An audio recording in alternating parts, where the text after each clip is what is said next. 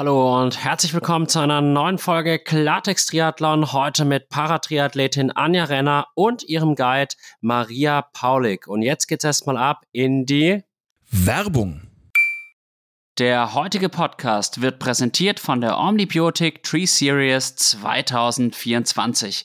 Freut euch auf ein neues Highlight im Triathlon Rennkalender. Nach dem großen Erfolg des Omnibiotic Apfelland Triathlons, der 2023 mit über 1300 Athletinnen und Athleten zu einem festen Termin im Rennkalender wurde, erweitert sich die Serie am 25. August 2024 um ein spannendes Rennen in Graz. Die zweitgrößte Stadt Österreichs wird erneut zur Bühne des Triathlons, wo Profis im PTO Silver Event mit Live-Übertragung und 25.000 Dollar Preisgeld gemeinsam mit allen Age-Groupern um die begehrten Finisher-Medaillen ringen erlebt. Das Schwimmen flussabwärts in der Mur, das Radfahren auf komplett gesperrter Strecke durch eine idyllische Landschaft und den Halbmarathon im Herzen von Graz.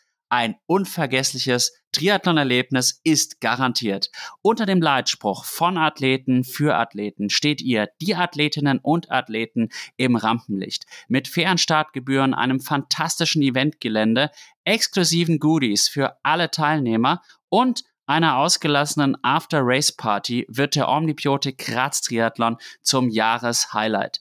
Für unsere Hörer haben wir etwas ganz Besonderes. Sichert euch noch einen der 300 Startplätze für beide Mitteldistanzrennen zum Kombipreis von nur 300 Euro, solange der Vorrat reicht. Und für eure perfekte Rennvorbereitung gibt es mit dem Code Klartext20 satte 20% Rabatt auf OmniPower Race Nutrition. Besucht omni-power.com und lasst euch dieses Angebot nicht entgehen. Und jetzt ganz viel Spaß beim Zuhören. Ende der Werbung. Hallo und herzlich willkommen zu einer neuen Folge Klartext Triathlon und heute eine ganz besondere Folge. Wir haben nämlich eine Dreierfolge mit einmal Paratriathletin Anja Renner und Ihrem Guide Maria Paulik. Und schön, dass ihr euch heute die Zeit genommen habt, Anja und Maria. Herzlich willkommen. Hallo. Hallo. Ja, ich würde sagen, wir fangen jetzt einfach mal damit an, dass ihr beiden euch ein wenig vorstellt. Anja, wer bist du? Was machst du so in deinem Leben? Okay, hallo Alex. Ähm, erstmal vielen lieben Dank für deine Einladung zu dem Podcast und dass wir teil sein dürfen. Mein Name ist Anja Renner, ich bin 37 Jahre alt, ich wohne in Gmund am Tegernsee und bin seit circa acht, neun Monaten auf internationalen Rennen im Bereich Paratriathlon unterwegs. Und zwar starte ich in der Startklasse der Sehbeeinträchtigten, ähm, was bedeutet, dass ich zusammen mit einem Guide starte, das die Maria Paulik ist, die eben auch in diesem Podcast dabei ist und wir haben das große Ziel, uns für Paris dieses Jahr die Paralympics zu qualifizieren. Das sieht bisher auch ganz gut aus. Und genau, das ist so ein bisschen mein sportlicher, mein sportliches Ziel für dieses Jahr.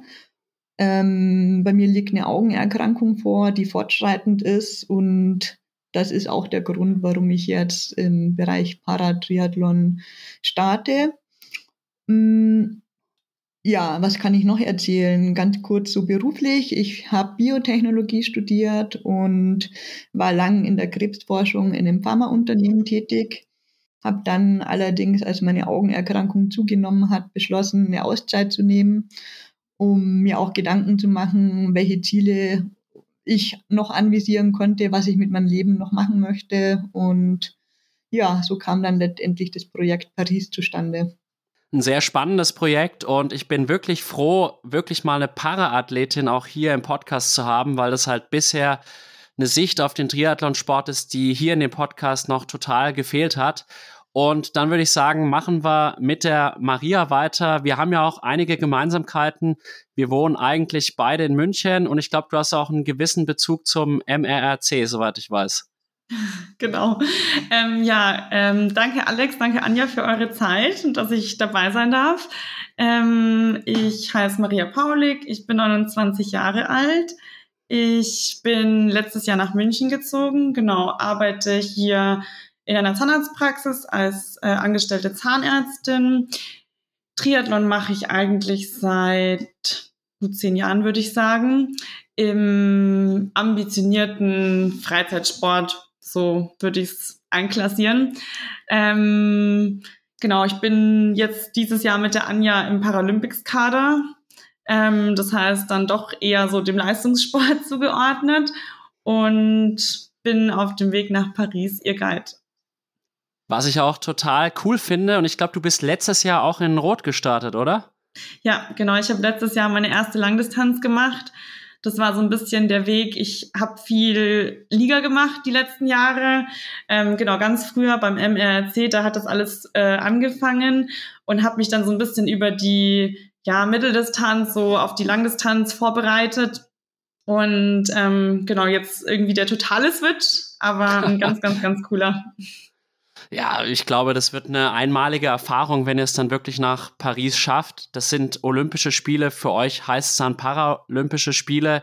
Und ich glaube, das Testevent letztes Jahr in Paris hat ja auch gezeigt, was da für ein Potenzial ist.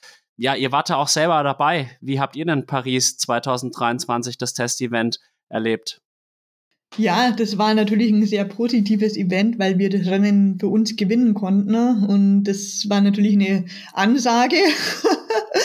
ähm, aber insgesamt die ganze Atmosphäre war natürlich super. Also man hat schon versucht, das Setting, was dieses Jahr bei den Spielen sein wird, umzusetzen. Ne? Also seitens der Veranstalter mit den ganzen Sicherheitsvorkehrungen und ähm, von der ganzen Aufmachung her. Und die, die, ja, Paris ist ein super Stadtkurs ähm, das ist eher eine Sightseeing-Tour schon fast, die man dort macht. und äh, war ein super tolles Rennen, liegt natürlich auch an einem tollen Ergebnis. Das war unser erstes gemeinsames Rennen als Team zusammen und gleich ähm, das zu gewinnen, das war schon richtig toll, ja. Sensationell. Und wie hast du das wahrgenommen, Maria, in Paris? Also für mich war es komplettes Neuland. Ähm, es war sozusagen unser erstes internationales gemeinsames Rennen. Ich hatte mit dem ganzen Setting World Triathlon nie was zu tun. Ich habe das immer aus der Ferne betrachtet. Ähm, für mich war es einmalig. Ich habe eigentlich alles aufgesogen, die Atmosphäre, die Stimmung, das Rennen an sich. Ich hätte niemals damit gerechnet, dass wir unsere Stadtklasse gewinnen. Aber es war natürlich ein phänomenales äh, Erlebnis und davon können wir gerne mehr haben. Fände ich auch cool. Vielleicht schafft es ja sogar, den Sieg 2024 in Paris mitzunehmen. Und mich würde jetzt auch interessieren, wie ist denn da überhaupt die Kontaktaufnahme zwischen euch abgelaufen? Weil ich nehme an, es muss ja nicht nur sportlich, sondern auch menschlich passen. Auf jeden Fall. Also der Kontakt kam über meinen Trainer Tobias Haumann zustande. Er, also er ist der Trainer, der mich momentan trainiert und hat Maria vor einigen Jahren, ich denke so vor acht bis zehn Jahren ungefähr, ähm, trainiert. Und genau, da war ich gerade auf der Suche nach einem neuen Guide. Und da ist ihm dann die Maria eingefallen, die eben leistungsmäßig und auch menschlich gut zu mir passen sollte, so seine Aussage. Und ja, das trifft auf jeden Fall zu 100 Prozent zu. Ja. Ja, ein paar Worte von dir, Maria, dazu. Ähm, ja, genau. Ich kann mich noch richtig gut dran erinnern. Ich muss immer sagen, das war irgendwie der volle Zufall, der uns so zusammengebracht hat. Ähm, ja, also es ist eigentlich eine schöne Verbindung zurück. Ich hatte ganz lange Zeit dann nichts mehr trainingstechnisch mit ihm zu tun und dass uns der Weg jetzt wieder zusammenbringt, ist umso schöner. Und ähm, irgendwie so diese gemeinsame Vergangenheit hat irgendwie trotzdem auch sein Mitwirken jetzt und ähm, ich freue mich einfach unglaublich auf das äh, Ganze, was noch kommt. Worauf achtet man denn bei der Auswahl seines Guides, Anja? Weil letztlich ist es ja doch so, du bist so ein bisschen der Chef kann man sagen, der ja da auch die Entscheidungen treffen muss, mit wem du da zusammenarbeitest. Ja, das stimmt. Ähm, ich denke, dass es jeder Athlet für sich anders macht in meiner Kategorie. Ähm, natürlich sollte die Leistung passen. Also meine persönliche Anforderung an den Guide ist, dass man mindestens gleich gut ist, so dass der Guide den Athleten nicht ausbremst. Also die Leistung sollte schon passen, gleich gut oder besser. Und ich bin aber auch ein sehr ähm, zwischenmenschlicher Typ. Also mir sind die Beziehungen auch immer unglaublich wichtig. dass einfach eine Harmonie da ist, dass man sich auf der menschlichen Ebene auch gut versteht und ähnlich gestrickt ist, weil das ist nicht nur ein Rennen, was man gemeinsam bestreitet, sondern auch viel, viel Zeit darüber hinaus. Ähm, sei es erstmal die ersten gemeinsamen Trainingseinheiten, dann wir waren jetzt auch in Lanzarote im Trainingslager ähm, für mehrere Tage, dann gibt die Wettkampfreisen noch, also du lernst den Menschen ja in den ganzen Facetten ja noch kennen.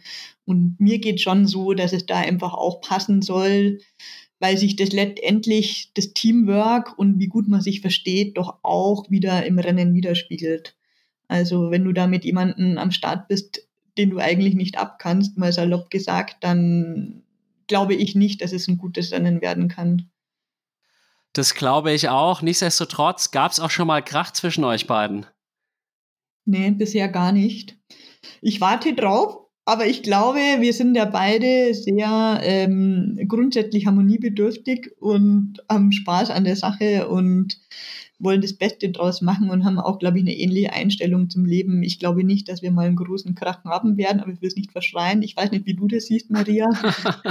ich, ich kann mich dem total anschließen. Ich glaube, jeder, der mich kennt, weiß, dass ich auch absolut harmoniebedürftig bin und ich glaube, ja, dieses, wir haben das gleiche Ziel, das ist so diese, dieses, dieser Teamgedanke, der uns beide, glaube ich, irgendwie antreibt, weil wir halt wissen, dass wir, wenn wir beide maximal gut sind, als Team halt maximal gut harmonieren, ähm, ich wüsste nicht, wo es krachen könnte. Sehr, sehr positiv und du hast es gerade schon angesprochen, durch diese Zusammenarbeit von Athletin und Guide entsteht natürlich irgendwie ein ganz neuer Gedanke im Triathlon, nämlich Triathlon als richtiger Teamsport, weil es ist ja auch nicht wie in einer Staffel, wo dann doch jeder auch seinen Partner absolviert, sondern ihr absolviert ja wirklich die gesamte Strecke dann zusammen. Welche neuen Perspektiven habt ihr auch dadurch gewinnen können? Also ich muss dir zustimmen, ich habe auch schon mal die Aussage gemacht, dass der, der Teamwork dass das eigentlich die fünfte Disziplin ist in, in meiner Startklasse, neben, also Schwimmen, Radfahren, Laufen und Wechseln, dann eben auch noch Teamwork. Und ähm, welche Perspektiven man gewinnen kann, ich finde die Frage jetzt ein bisschen schwierig zu beantworten, weil ich nicht ganz verstehe, was, worauf du genau hinaus willst. Du meinst, welche, welche, welche, welchen, also welche Erfahrungen wir daraus ziehen, welchen Mehrwert oder? Auch unter anderem, aber es ist ja so, du bist ja auch frühere Age-Cooperin, Maria ist auch Age-Cooperin und letztlich absolviert man ja den Triathlon alleine und jetzt mhm. seid ihr halt in der Situation, dass ihr den Triathlon komplett zu zweit bewerkstelligen möchtet und es ist ja dann doch noch mal ein anderes Erlebnis, als wenn man dann immer auf sich alleine gestellt ist. Ja. Ich fange jetzt mal an und dann äh, gebe ich an Maria weiter. Also das, das, ist absolut richtig. Das ist auch ein ganz anderes Rennen vom Gefühl, also für mich. Und ich muss sagen, es macht im Team fast noch mehr Spaß als alleine. Es ist so ein bisschen so, ähm, wenn man Leid teilt, ist es nur halbes Leid und wenn man Glück teilt, ist es doppeltes Glück. Und ähm, ich finde schon, wenn man die Erlebnisse teilen kann, das ist, es gibt einem sehr viel. Und man ist auch nicht mehr so auf sich fokussiert, sondern da gibt es halt eben auch noch den anderen Menschen mit seinen Stärken und Schwächen, der auch mal einen guten Tag hat, mal einen schlechten Tag und ähm, das gemeinsam als Team ähm, zu wuppen, das ist schon ähm, ja eine schöne Herausforderung und gibt einem viel. Das verstehe ich. Maria, wie sieht's bei dir aus? Ja, also für mich ist es wirklich nochmal so eine ganz andere Art Triathlon. Ich würde sagen, ich hatte viele verschiedene Teams in den ganzen Ligen und man sagt ja da schon immer, es ist Triathlon als Einzelsportart und als Teamsportart möglich. Aber trotzdem würde ich zum Beispiel sagen, dass gerade in so Bundesliga-Rennen das Einzelergebnis trotzdem nochmal mehr im Vordergrund steht als dieser Teamgedanke. Und jetzt in Bezug auf das Rennen mit der Anja ist es für mich einfach dieser bloße Teamgedanke, weil ich einfach genau weiß, wenn wir uns maximal gut supporten und unterstützen können und in vielerlei Hinsicht ist das halt einfach meine Aufgabe auch, dann sind wir als Team maximal gut. Und ähm, das ist einfach keine Konkurrenz zwischen uns beiden, sondern wir wollen einfach gemeinsam maximal schnell ans Ziel kommen. Und das ist auch so mitunter das, was mich am allermeisten motiviert, dass ich einfach alles dafür geben kann, muss, soll, darf, dass die Anja da als Erste über die Ziellinie läuft. Also für mich ist echt einfach dieses, dieses Team-Ding maximal schön. Das heißt, du dürftest jetzt auch beispielsweise beim Laufen sie so ein bisschen pushen oder sowas.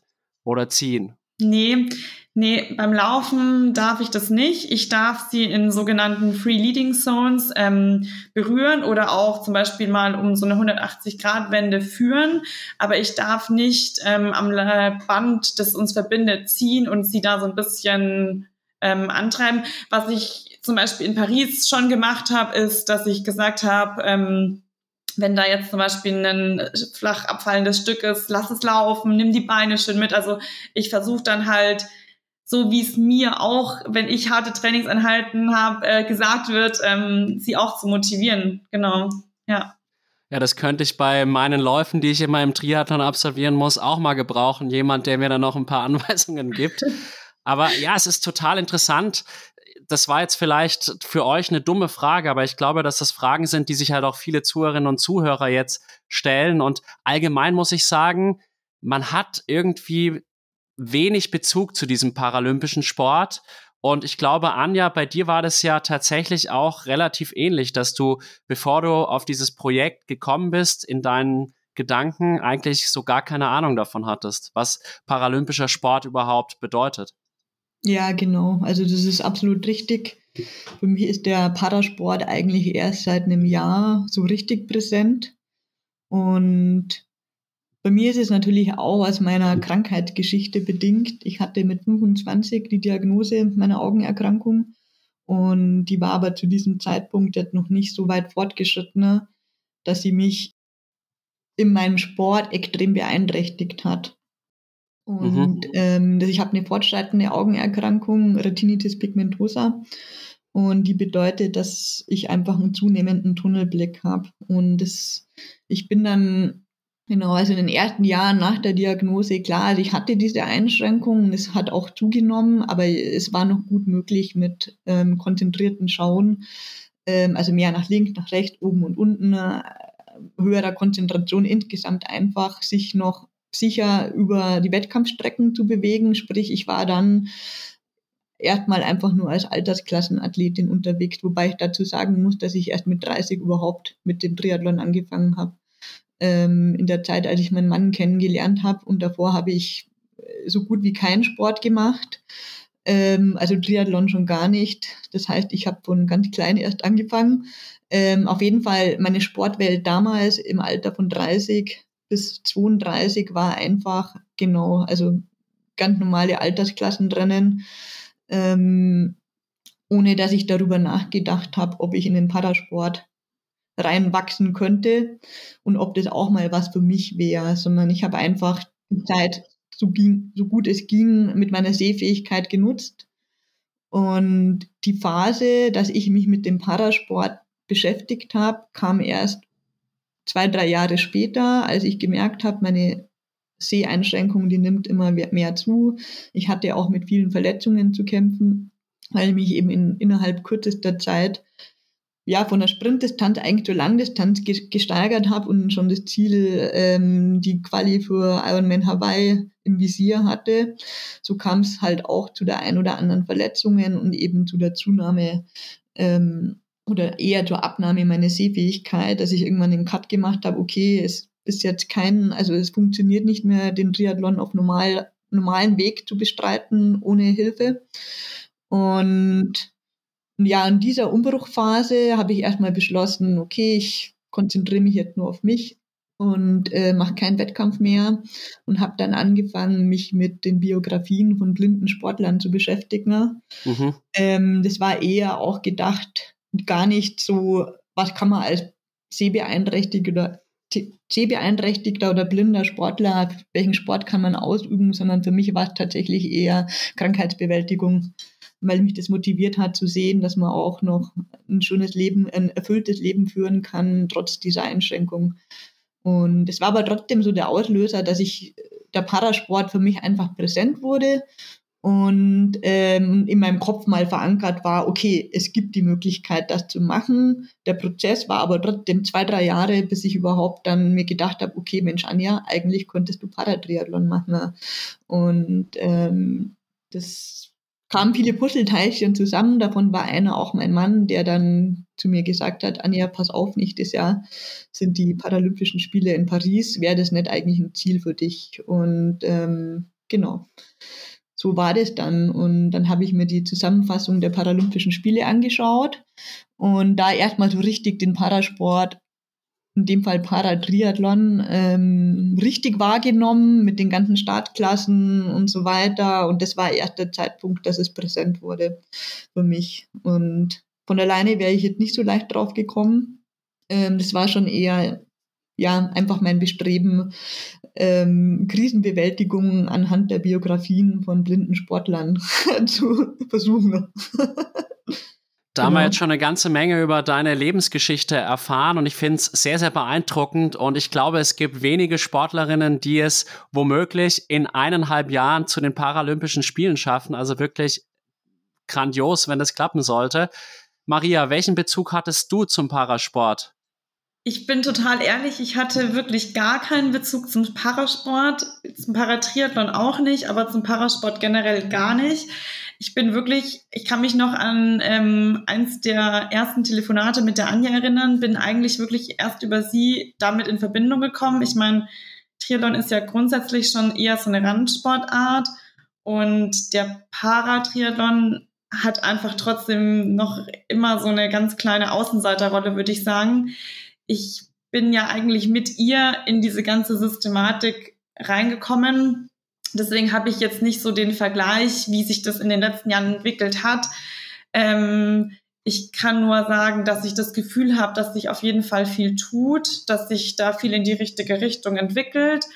Ähm, und natürlich fällt es auch auf, wenn wir irgendwie mit dem Tandem unterwegs sind oder auch jetzt im Trainingslager. Man wird viel angesprochen. Ich würde sagen, dass die Wahrnehmung der Leute um einen herum durchwegs positiv ist und ganz, ganz, ganz viele neugierige Fragen kommen ähm, sei es jetzt zu speziellen Abläufen, zu speziellen Trainingsmethoden, zu den Wettkämpfen an sich. Selbst auf den Rückflügen von den Rennen, die wir zusammen gemacht haben, kamen immer wieder Leute irgendwie, die was wissen wollten oder ähm, die sich da wirklich dafür interessieren. Und ich glaube, wenn man es schafft, den Leuten das noch so ein bisschen mehr offen zu legen und ähm, einfach so auch diese ganzen Details, die man halt einfach nicht kennen kann, sowas wie jetzt zum Beispiel das Guiden einfach erklärt, dann sind da auch ganz viele neugierig interessiert und vor allen Dingen auch fasziniert. Also das ist so ein bisschen meine Wahrnehmung, dass ähm, durchwegs positive Rückmeldungen und einfach auch diese unglaubliche Bewunderung kann ich mich nur anschließen. Ich finde es auch so bewundernswert, was Paraathleten jetzt nicht nur im Triathlon leisten. Also wirklich alleine dann auch mit teilweise sehr, sehr schwerwiegenden Einschränkungen dann solche sportlichen Höchstleistungen zu erbringen, finde ich einfach nur faszinierend. Ich finde es auch gut, dass nach den Olympischen Spielen die öffentlich-rechtlichen auch immer die Paralympics thematisieren, wird auch dieses Jahr wieder so sein. Und ich meine, wir brauchen jetzt nur an Martin Schulz zu denken. Der wäre auch, sage ich mal, bei, bei den nicht beeinträchtigten Athleten eine ziemliche Hausnummer. Und ich bin wirklich, ja, fasziniert von den ganzen Athleten, die da ihr Bestes geben. Und ich glaube, jetzt ist es auch an der Zeit, so ein bisschen mehr noch über den paratriathletischen Sport zu sprechen. Welche Besonderheiten hat er denn hinsichtlich der Organisation? Also, wie ist da zum Beispiel auch die, wie läuft die Qualifikation ab für die Paralympischen Spiele? Genau, also die Qualifikation für die Paralympischen Spiele läuft so ab. Ähm, es ist jetzt ein paralympisches Ranking seit letztem Jahr, Juli, eröffnet worden, das ein Jahr lang geht. Ähm, das heißt, in, das ist der Zeitraum, der Qualifikationszeitraum, in dem man sich für Paris qualifizieren kann.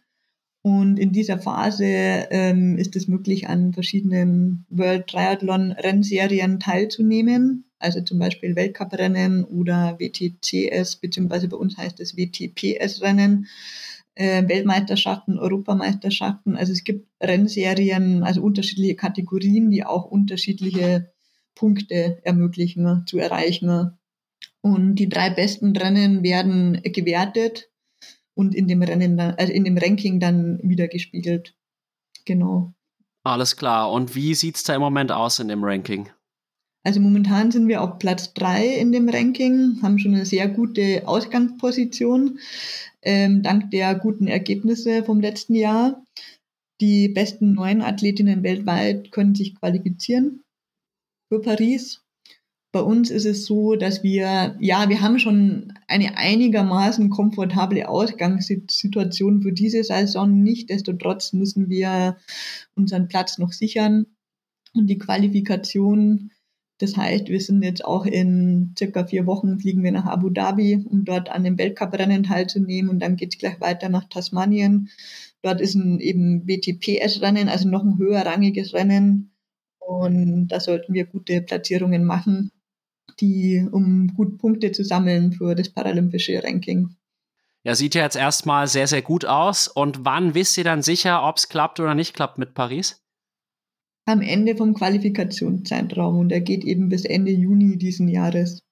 Okay, aber ich, ich bin da wirklich sehr, sehr guter Dinge, weil ihr habt ja auch letztes Jahr in Alhambra unter anderem die aktuelle Weltmeisterin schlagen können, was ja schon ein ganz gutes Indiz ist. Ja, würde ich auch sagen, doch. Die Konkurrenz schläft nicht. Also ich würde sagen, wir sind so sechs Zweierteams, die ums Podium kämpfen werden. Also die Leistungsdichte ist schon da und die Hauptkonkurrentinnen ist eine Spanierin, die jetzt kürzlich auch bekannt gegeben hat, dass sie Sara Perez Sala als Guide hat. Das oh. ist auch eine Ansage. Ähm, und auch eine Italienerin, das ist eben die Weltmeisterin, die, ist, sind schon auch gut drauf. Es gibt dann noch Französinnen. Also ja, es wird auf jeden Fall ein spannendes Rennen werden, wenn es mit Paris klappt. Ich gehe davon aus, dass es klappen wird, aber man weiß nie. Und ähm, ja.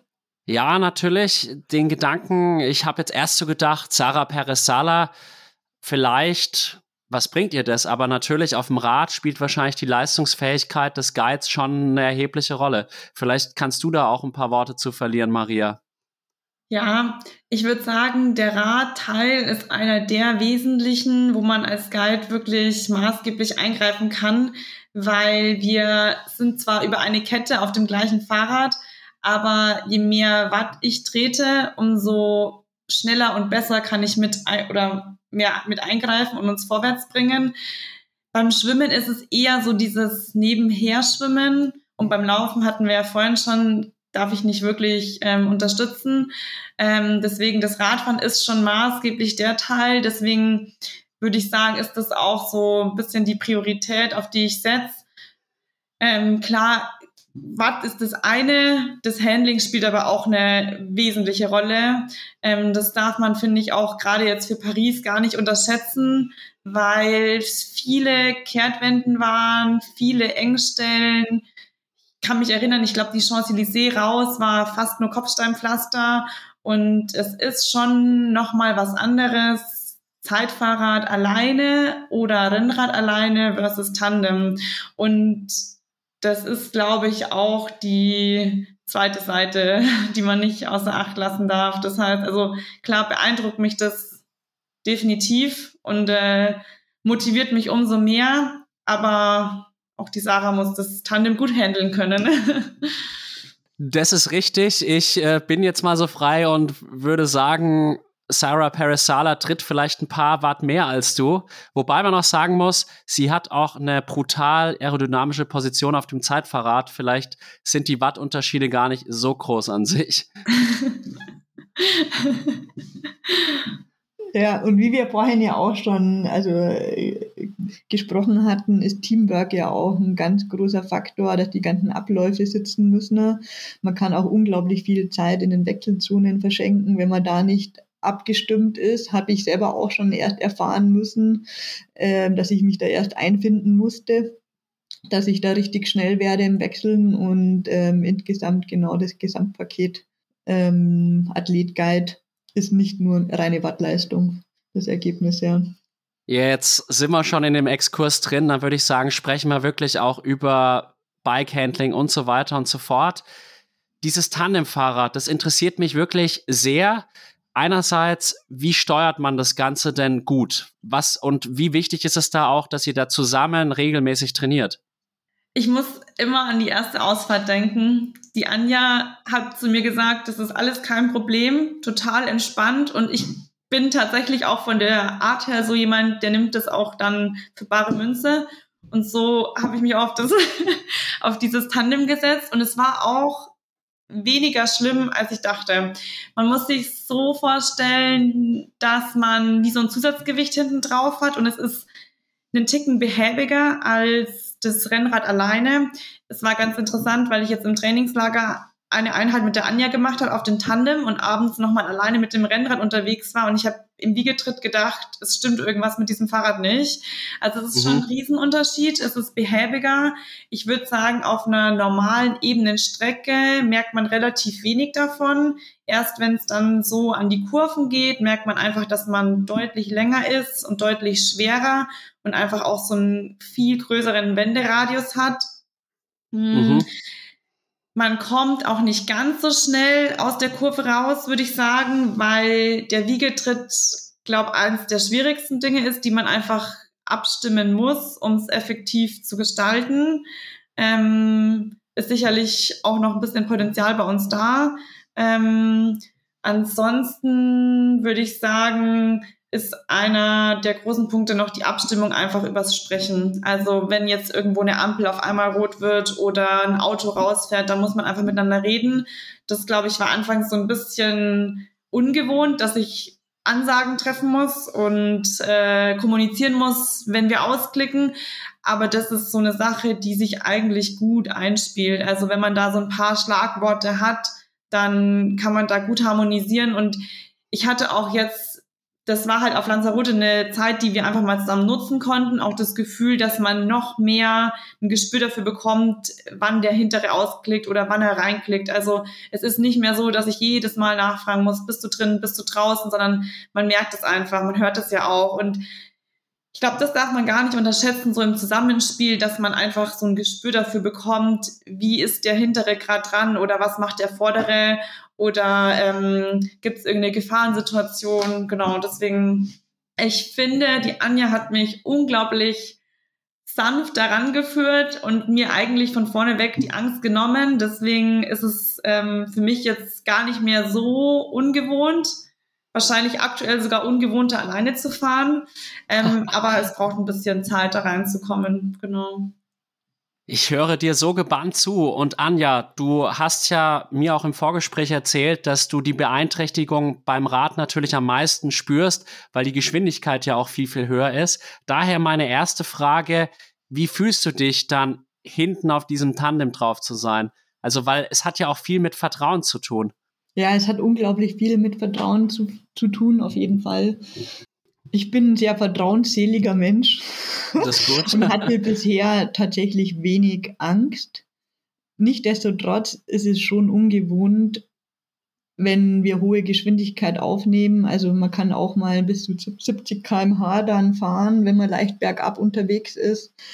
Ähm, das Vertrauen komplett beim Vordermann zu lassen. Ich habe hinten ja keine Möglichkeit einzugreifen. Ich kann schon mitreden und das war's. Und ähm, sich an diese Geschwindigkeiten zu gewöhnen, das ist schon auch ein kleiner Prozess gewesen. Also es war nicht so sofort so, gerade wenn es jetzt ein bisschen enger und abschüssiger ist, einfach weil ich eben nicht bremsen kann. Ähm, aber mir ist es eigentlich ganz gut gelungen, da zu vertrauen und das wird mit jeder Radausfahrt dann auch besser. Und ja, ich würde schon sagen, dass ich auch eine gewisse Unerschrockenheit habe. Ich bin früher viel auf Pferden geritten, die nicht so einfach händelbar waren und auch mal durchgegangen sind. Ich war saß häufiger auf dem Motorrad hinten drauf. Also so eine gewisse Unerschrockenheit äh, hat mir sicherlich dabei geholfen, dass ich nicht sofort panisch werde, wenn, ja, wenn ich nicht mehr eingreifen kann. Ja, das ist sicherlich hilfreich, aber geh auch noch mal darauf ein, wie jetzt Radfahren so generell auch für dich ist. Also was kannst mhm. du wahrnehmen? Wo wird's dann wirklich brenzlig oder wo, wo sind dann auch einfach die, die Grenzen deiner Sehfähigkeit? Ja, also meine Augenerkrankung, die äußert sich ja primär in diesem Tunnelblick. Das heißt, das muss man sich vorstellen, wie wenn man durch ein Schlüsselloch durchsieht oder durch ein Rohr. Klopapierrollen habe ich auch schon mal als Beispiel genannt. Ich müsste jetzt ausprobieren, welche Variante die richtig korrekte ist. Das heißt aber, ich habe nur noch ein zentrales Sehen. Ich sehe die Dinge nur noch, die unmittelbar vor mir sind. Das heißt, mhm. ich kann nicht wahrnehmen, ob links und rechts von mir jemand ähm, zum Beispiel auch mit dem Rad fährt oder ein Auto kommt das zentrale Sehen, das ich habe, das ist dafür noch relativ gut, um viel von der Umgebung mitzubekommen. Ich habe zwar auch einen Grauschleier und Farbsehen ist auch beeinträchtigt. Also da kommen schon noch ein paar andere Faktoren zusammen. Ähm, auch mein Visus ist jetzt nicht der beste, nichtsdestotrotz fürs Radfahren ähm, ist es eigentlich noch einigermaßen entspannt, weil ich erstaunlich viel mitbekomme. Mhm.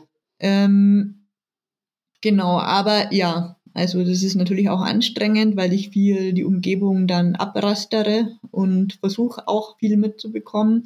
Im Rennen habe ich aber eine andere Strategie. Da konzentriere ich mich tatsächlich nur auf eine möglichst aerodynamische Position und versuche so viel Watt zu treten, wie es geht, ohne mich auf die Umgebung zu konzentrieren. Also das, ja, ja, da werden wir auch noch drüber sprechen. Und diese Abstimmungen, die würden mich auch interessieren. Es kann ja sein, die Maria, die drückt drauf, wie so ein, keine Ahnung. Also, die drückt richtig aufs Pedal und dir wird's zu anstrengend beispielsweise. Oder die Maria, die schläft vorne fast ein. Wie kommuniziert ihr dann auch untereinander? Also die Situation im Rennen, dass wir einer von uns beiden einschläft, das hat man bisher noch nicht. Ja. Sondern ich würde sagen, wir haben bisher immer beide all out versucht. Man merkt ein bisschen, wenn der Vordermann oder der Hintermann ein bisschen weniger tritt, aber jetzt auch nicht schlimm. Also der Unterschied muss schon gravierend sein. Würde ich jetzt sagen, dass man das Gefühl hat, okay, der andere macht jetzt gerade gar nichts. Und wenn, dann gibt es ja auch Gründe dafür. Ähm, wir haben jetzt zum Beispiel ganz lustig im Trainingslager hatten wir mal unterschiedliche ähm, Inhalte, was unsere Radintervalle anbelangt. Und das ist natürlich super auf dem Tandem, weil jeder eigentlich sein eigenes Ding treten kann. das heißt, ich hatte mein Trainingprotokoll hinten und Maria hatte ihres vorne. Äh, wir waren trotzdem die ganze Zeit gemeinsam unterwegs. Das war natürlich schon sehr, sehr lustig.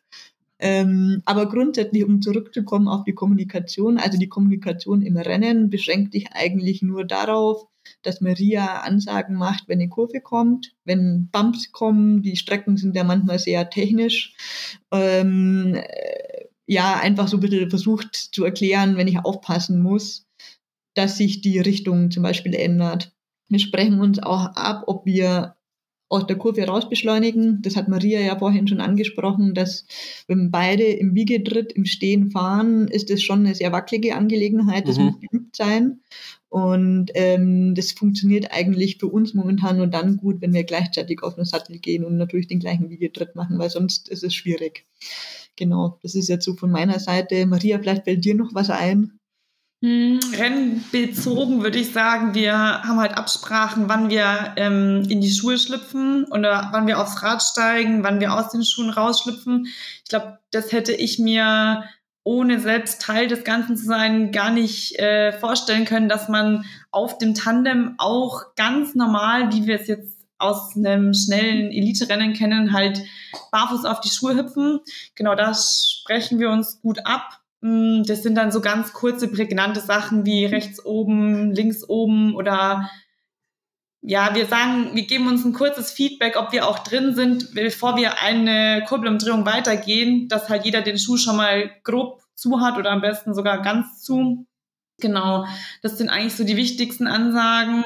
Und beim Abstieg das Gleiche. Ich meine, ich sehe die Linie und ich weiß genau, wie, wie viel vorher wir raus müssen. Das sind dann auch so Sachen, die wir bei der Streckenbesichtigung schon kommunizieren, wann wir das ungefähr machen werden. Und ich kann mich nur erinnern, zum Beispiel in Paris hatte ich die Konkurrenz auch so ein bisschen im Blick und habe dann, glaube ich, irgendwie in einer der letzten Radrunden gemerkt, dass wir immer weiter aufholen. Habe es der Anja so zugerufen als Motivation. Genau, ich, da würde ich sagen, geht's mir dann irgendwie so, wie ich es auch selber gern hätte oder wie ich mich gel selber gern motivieren lassen will, dass ich schon ab und zu auch mal von der Anja was höre oder so, irgendwie ja. auf geht's oder komm, wir holen die noch, irgendwie so in die Richtung. So, das würde ich sagen, sind so die wichtigsten Ansagen und Absprachen. Boah, das finde ich so mega geil. Äh, ich hätte fast selber Lust, auch mal so ein Tandem zu fahren. Und Tandem ist auch noch mal ein gutes Stichwort. Wir kennen es alle, vor allem aus dem Mittel- und Langdistanzbereich.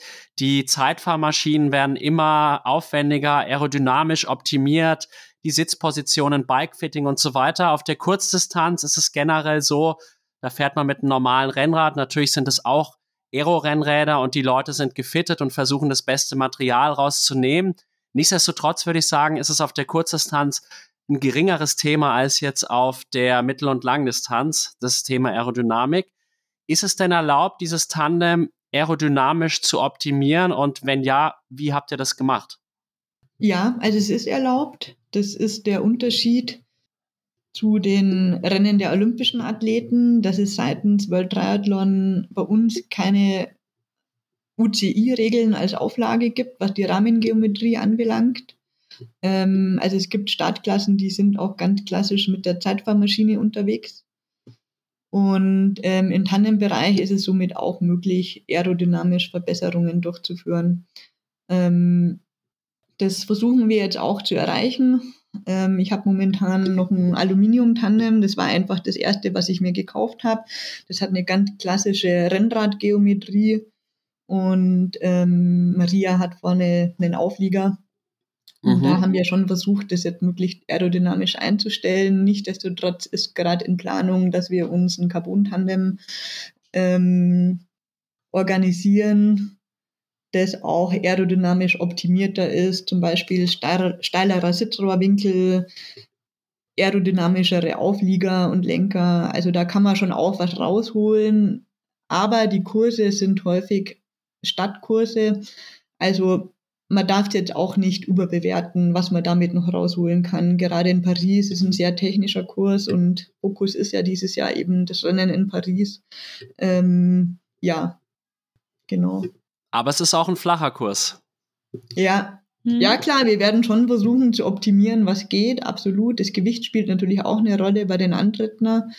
Und man versucht schon zum Beispiel jetzt meine Position, die ja hinter der Maria ist, ich versuche schon, mich möglichst hinter der Maria zu verstecken, mhm. sodass ich quasi komplett in ihrem Windschatten bin und ähm, somit keine, keinen zusätzlichen Luftwiderstand biete.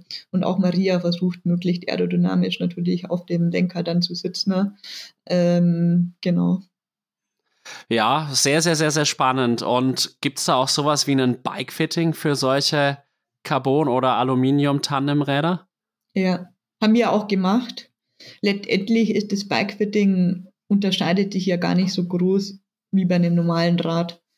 Also du schaust dir beide Positionen an und mhm. wichtig ist einfach, dass der Hintermann möglichst im Windschatten vom Vordermann sich befindet.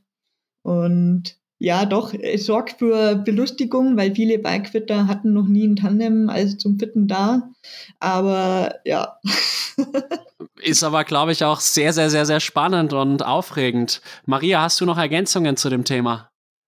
Ähm, ich, ja, ich, also meine Erfahrung, was die Anja auch jetzt mit dem Bikefitting schon meinte, da grundsätzlich, ich glaube, da gibt es auch noch viel Optimierungspotenzial, weil einfach noch nicht so viel Erfahrung weit verbreitet ist, würde ich sagen. Ähm, genau, also grundsätzlich so die Theorie, die Anja verschwindet hinter mir, ist, glaube ich, so der Ansatz, den wir halt verfolgen. Mhm. Ähm, ich bin neugierig, wenn wir jetzt nochmal das Tandem wechseln, wie sich das anfühlt.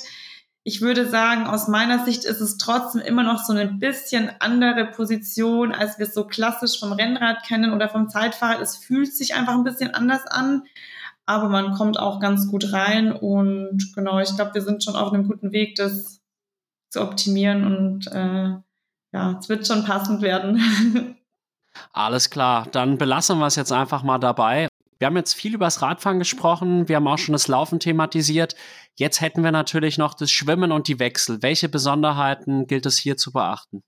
Also beim Schwimmen, ähm, es gibt ganz klare Regeln von World Triathlon, die es einzuhalten gilt für alle Zweiergespanne.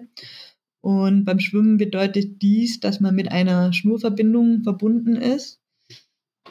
Ähm, und zwar darf die Schnur in der Dehnung nicht länger als 1,50 Meter lang sein mhm. und im ungedehnten Zustand 80 Zentimeter. Man hat aber die Wahl, ähm, sich für eine bestimmte Art der Verbindung zu entscheiden. Also viele sind über Oberschenkel, Oberschenkel verbunden, manche sind Oberschenkel, Knie, manche machen Hüfte, Hüfte. Das kann derjenige oder das Team selber entscheiden, wie das Schwimmen und das Guiden beim Schwimmen am besten funktioniert. Maria und ich, wir haben eine Variante, die ähm, quasi eine Oberschenkel-Oberschenkel-Verbindung beinhaltet, was für uns ganz gut funktioniert. Das heißt, ich spüre das Band mhm. während des Schwimmens ganz gut, was mir schon mal ein bisschen Hilfe gibt, wo, wo Maria sich befindet. Ähm, aber ich nutze schon auch noch ein bisschen meine restliche Sehfähigkeit, ja. ähm, um zu sehen, wo sie sich befindet. Und Maria ist diejenige, die uns über die Schwimmstrecke navigiert, die Bojen anvisiert und genau. Wie nimmst du das Schwimmen wahr, Maria? Es ist doch nochmal deutlich anders, als wenn man alleine schwimmt.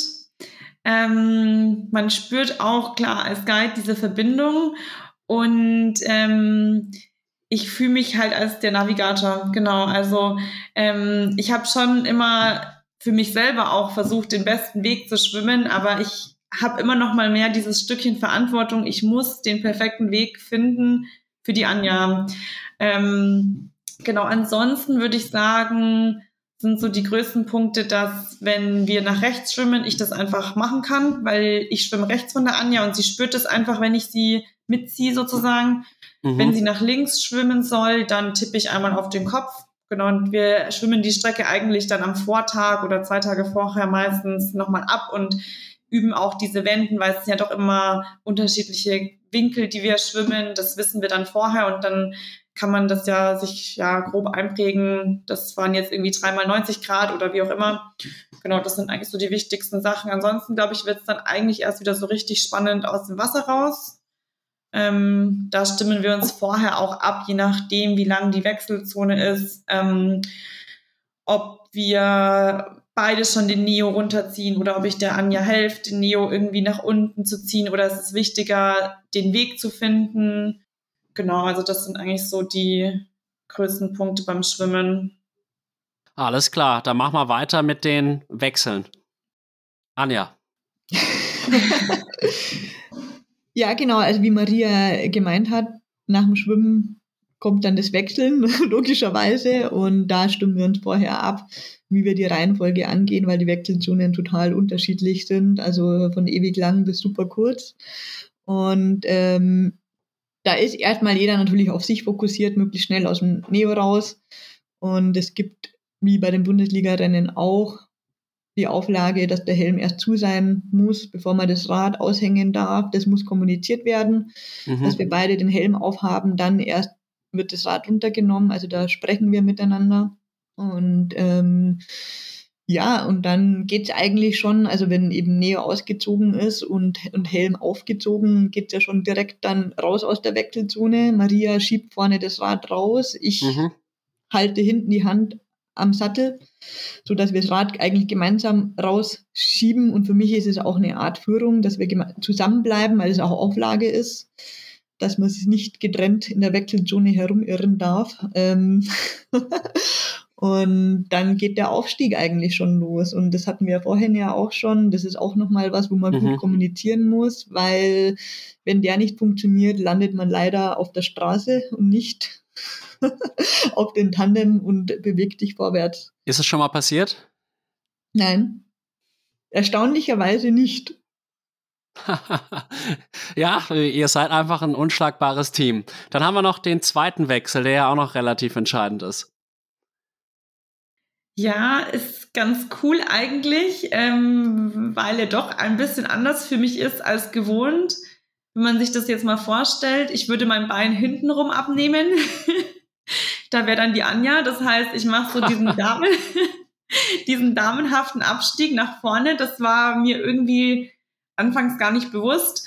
Nee, ansonsten ist es ähm, genau das Kommando rechts oben für rechter Schuh raus und links oben auch genau, ich schaue schon, dass ich es jetzt nicht allzu kurzfristig gestalte, aber wir schenken uns trotzdem keine Sekunden. Also wo wir was rausholen können, wird da noch ordentlich reingetreten. Und dann müssen wir auf jeden Fall beide vom Rad runter sein, bevor wir die Linie überqueren in die Wechselzone. Genau, dann ähm, schieben wir das Rad eigentlich gemeinsam auch zum Wechselplatz und dann haben wir so abgesprochen, in den meisten Fällen, dass ich mich darum kümmere, dass das eingehängt ist und die Anja schon mal in die Laufschuhe schlüpft. Genau, weil der wichtigste Punkt ist einfach Radfix. Vorher darf der Helm nicht offen sein. Das ist eigentlich so ein bisschen unser wichtigster Punkt in der Wechselzone 2. Das Rad muss fix sein, bevor wir die Helme abnehmen. Genau, und dann, Anja, erzähl mal, wie du, wie du weitermachst. Genau, also in der Zeit, in der Maria das Rad einhängt, setze ich meinen Helm ab. Beziehungsweise zuerst schlüpfe ich in die Laufschuhe und setze ihn dann ab, weil genau, man darf den Helm nicht vorher schon aufmachen, was mir leider schon mal passiert ist und prompt zu einer mhm. Zeitstrafe geführt hat. Also da wird schon sehr genau hingeschaut. Genau, und dann nehme ich das Laufband, das Auflage ist fürs Laufen. Ähm, hier ist die Auflage, dass Athlet und Guide nicht mehr als 50 Zentimeter voneinander getrennt sein dürfen. Ähm, wie das bewerkstelligt wird, bleibt einem auch überlassen, mehr oder weniger. Und da hängt es ein bisschen ab vom Grad der Seheinschränkung, welche Art der Führung man möchte.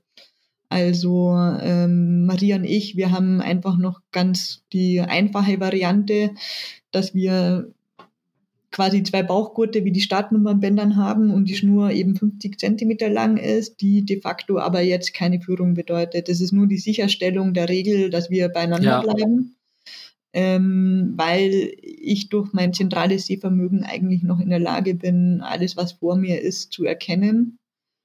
Wenn der Grad der Sehbeeinträchtigung fortgeschrittener ist, und vor allem bei blinden Athleten würde diese Art der Schnurverbindung nicht mehr funktionieren. Da bedarf es schon einer größeren Führung. Und die Athleten wählen meistens eine direkte Hand-zu-Hand-Verbindung. Also die Oberflächen, Handoberflächen berühren sich und man hat die Schnur in der Hand und hält die zusammen quasi. Also die, man darf auch näher als 50 Zentimeter sein. Und das finde ich auch eine richtig gute Sache. Ähm, das muss noch harmonischer funktionieren, weil das bedeutet auch, dass du den gleichen Armschwung haben musst beim Laufen. Mhm. Und, ähm, und eigentlich funktioniert das auch nur dann so richtig harmonisch, wenn beide gleich groß sind. Ähm, ich denke, Maria und ich, wir würden sowas auch gut hinbekommen. Wir haben das auch mal geübt und überlegt, ob wir das nicht so machen wollen, auch weil das einfacher ist, ähm, das Band nur in die Hand zu nehmen nach dem Wechsel, anstatt den Gurt noch vor sich zuschneiden zu müssen. Ne? Ähm, das kann man aber auch unterm Laufen machen und funktioniert gut. Aber wir haben uns jetzt momentan darauf geeinigt, dass jeder noch seinen eigenen Laufstil beibehält, weil wir so einfach ja ruhiger und schneller laufen. Ne? Ja. Also ich bin wirklich, das ist der interessanteste Podcast, den ich je gemacht habe. Und ich finde es auch mal schön, dass ich halt auch mal so in Anführungsstrichen dumme Fragen stellen darf, weil ich halt auch so viel da mitnehmen kann. Und du hast jetzt auch gerade schon angedeutet, du bist jetzt in der Klasse PTVI. Und was bedeutet das? Und dann gibt es ja auch noch mal Subklassen und ein, eine Art Nachteilsausgleich, den ich in der Schule vor allem von äh, Leserechtschreibstörungen her kenne. genau, also ich starte in der PTVI-Klasse, das heißt Paratriathlon Visual Impairment. Und da gibt es Subklassen B1, B2 und B3. Umso höher die Zahl, ähm, umso geringer die Seheinschränkung. Das heißt, B1-Athleten sind blind Mhm. B2-Athleten haben noch eine gewisse Restsehfähigkeit, die aber auch nicht mehr sehr viel ist, aber die können noch Licht wahrnehmen, ein bisschen Umrisse wahrnehmen. Da gibt es auch klare Kriterien, wie man dann eingeteilt wird. Und dann gibt es B3, das ist auch schon eine sehr große Seheinschränkung, aber etwas moderator als B2. Und ähm, es wird nicht unterschieden zwischen B2 und B3. Mhm. Ähm, es werden auch alle Athleten in der Klasse PTVI gemeinsam gewertet, also wir werden in einen Topf geschmissen. Ähm, aber wie du schon gesagt hast, ähm, es gibt eine Art Nachteilsausgleich für blinde Athleten. Das bedeutet bei uns Frauen, dass die ähm, dass Mädels, die blind sind, drei Minuten, elf Sekunden früher starten dürfen als B2 und B3-Athleten. Und genau, ich bin in B3 klassifiziert. Das heißt, Maria und ich, wir müssen drei Minuten, elf Sekunden aufholen, wenn wir mit B1 oder vor B1 äh, ins Ziel kommen wollen und optimalerweise dann auch noch besser sein. Bei den Jungs, ähm, die haben ein bisschen weniger Zeit dazwischen. Das sind zwei Minuten 48 Sekunden, mhm. die sie einholen müssen, wenn sie B2 oder B3 sind. Genau. Ja, aber das, das finde ich jetzt auch natürlich fair, weil komplett blind ist halt doch noch mal was anderes als sehr stark eingeschränkt. Ich finde es auch generell ein sehr, sehr spannendes Thema, weil letztlich muss ja auch die Beeinträchtigung, egal was es jetzt ist, attestiert werden. Und ich, der die Paralympics in den letzten 20 Jahren, seitdem ich die wirklich wahrnehme, Olympische Spiele und Paralympics, angeschaut habe, ich habe mich halt immer so gefragt, ja, ist es jetzt komplett fair oder ist nicht eigentlich der viel mehr beeinträchtigt und der andere viel, viel weniger? Und ja, vielleicht könnt ihr da auch mal eure Gedanken zu loswerden. Ja, das ist schon ein wichtiger Punkt. Also es wird nie möglich sein, alle Arten der Einschränkungen ähm, einheitlich zu klassifizieren. Ähm, momentan gibt es sechs Startklassen. Mhm. Davon ist eben eine die PTVI, dann gibt es noch PT ähm, WC für Wheelchair.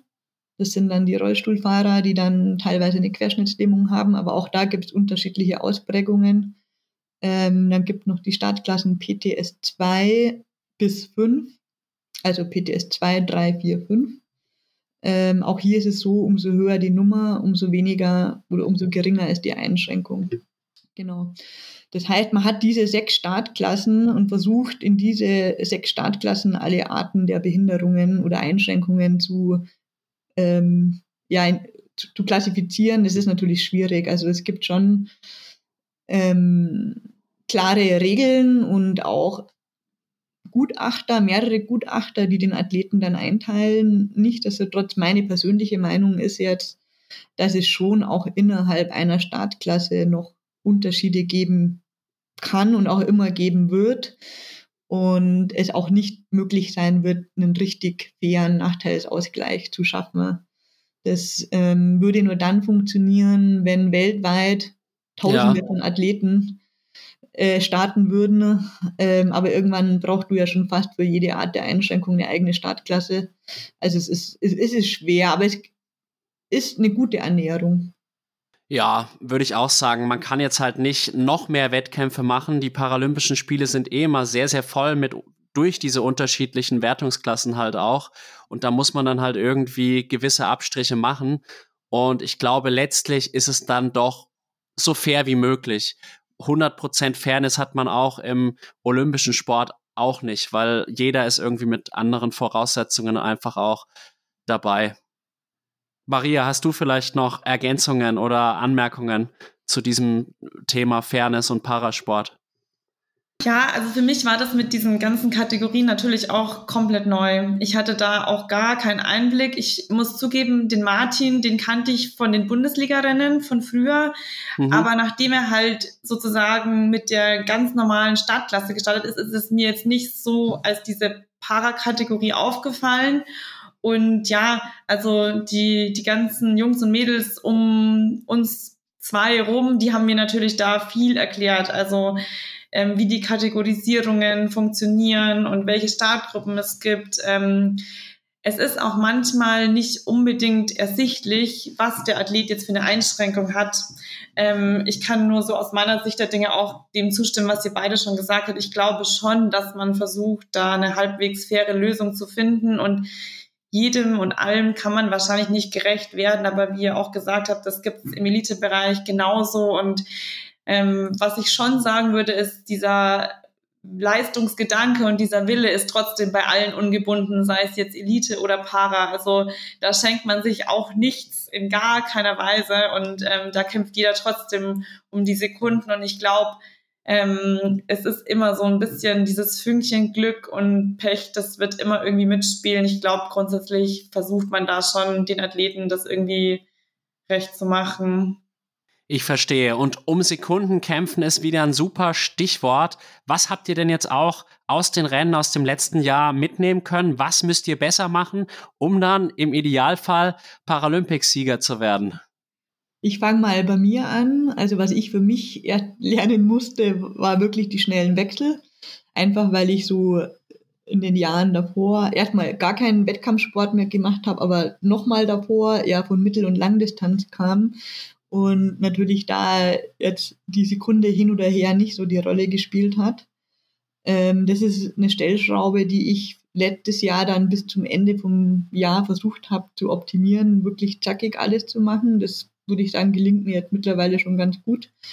Ähm, und als Team für Maria und mich würde ich jetzt gerade mal sagen, eine Stellschraube ist bei uns sicherlich das Schwimmen, dass wir die Strecke möglichst zackig abschwimmen, möglichst kürzesten Weg wählen, ähm, auch da in einen guten Rhythmus finden, nebeneinander herzuschwimmen. Ähm, weil es doch auch mal passieren kann, dass man versetzt schwimmt. Also es, dass der eine vor einem schwimmt oder hinter einem und für mich ist es immer einfacher, wenn der Guide eine Idee einen halben Kopf vor mir schwimmt, dann sehe ich, wo er ist und weiß, ich muss mich nur daran halten. Ne? Ähm, das funktioniert aber de facto jetzt auch nicht immer. Also wenn jetzt, genau, das würde ich jetzt sagen, das ist was, was, wo wir noch was rausholen können.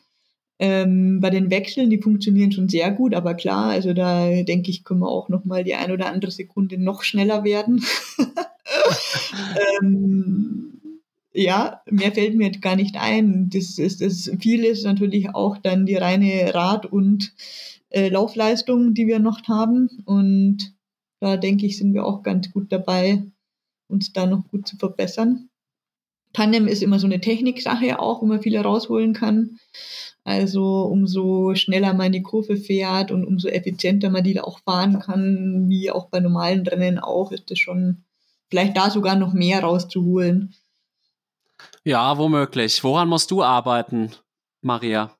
Ja, ich, ich kann mich viel mit der Anja anschließen. Ich würde auch sagen, dass Schwimmen definitiv das ist, wo wir noch an uns arbeiten können. Ich für meinen Teil, ich glaube Anja für ihren Teil genauso und als Team sowieso. Das ist für mich gesprochen definitiv einfach meine Schwäche im Triathlon. Ich habe super spät erst mit Schwimmen angefangen und ich würde auch sagen, für mich ist immer so ein bisschen der Punkt, der halt viel Aufwand erfordert, erst ins Schwimmbad fahren. Man muss auch irgendwie eine vernünftige Schwimmgruppe haben.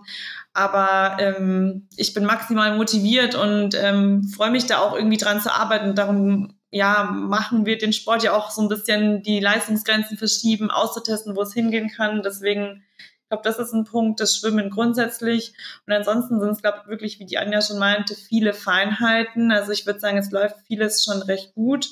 Ähm, aber nichtsdestotrotz gibt es immer mal wieder zwei, drei Stellen, ähm, an denen man arbeiten kann. Ich würde auch sagen, aus den Fehlern, die man gemacht hat, kann man einfach auch viel lernen und mitnehmen. Wir hatten schon ein, zwei Sachen, wo wir gesagt haben, das kann man nochmal optimieren. Wir hatten zum Beispiel bei der WM in Pontevedra den Gedanken im Kopf, dass wir dieses Laufband in der Wechselzone zumachen müssen. Irgendwie war das in uns verankert, dass dieses Laufband geschlossen sein muss. Und hat uns wertvolle Sekunden gekostet, wenn nicht sogar das Podium. Ja. Weil wir irgendwie, ich kann mich nicht mehr hundertprozentig erinnern, ich glaube, es war so ein bisschen verhakt im Band von der Anja. Und dann haben wir zu zweit an diesem Band rumgefummelt und sind einfach stehen geblieben in der Wechselzone. Und unglücklicherweise hat uns dann ein relativ langsames Duo überholt und der Weg aus der Wechselzone raus führte uns um die Wechselzone und die war so eng, dass wir nicht zu zweit an den beiden vorbeikommen konnten. Und schlussendlich waren es dann 30 Sekunden, die uns zum Podium gefehlt hätten hätte, hätte, wer weiß, wie es ausgegangen wäre. Aber ich glaube, so Kleinigkeiten ähm, können dann am Ende halt auch am Tag X irgendwie entscheidend sein. Und manchmal lernt man eben auch erst aus seinen Fehlern. Deswegen, das ist zum Beispiel so ein Punkt, dass man einfach solche Abläufe nochmal verinnerlicht, autonomisiert und halt wirklich sagt, okay, das ist einfach einprogrammiert. Genau, aber sonst würde ich sagen, läuft es schon ganz gut. Ja, das erinnert mich ein bisschen an Taylor Nipp, auch beim Olympischen Test-Event. Durch ihren ja, vergeigten Wechsel hat sie es ja dann nicht aufs Podest geschafft und war dann am Ende, glaube ich, Fünfter oder Sechster, ich weiß es nicht mehr genau. Und es ist halt immer die Arbeit an Details auf dem hohen Leistungsniveau, auf dem ihr dann auch unterwegs seid, die ist halt letztlich rennentscheidend. Und rennentscheidend ist auch nochmal ein gutes Stichwort, weil ihr macht ja eine Sprintdistanz, keine olympische Distanz. Genau, das ist wichtig. Wieso ist das so? Ja, das ist eine gute Frage, die kann ich dir jetzt gar nicht ähm, hundertprozentig korrekt beantworten. Ähm, ich habe nur eine Vermutung, warum das so ist.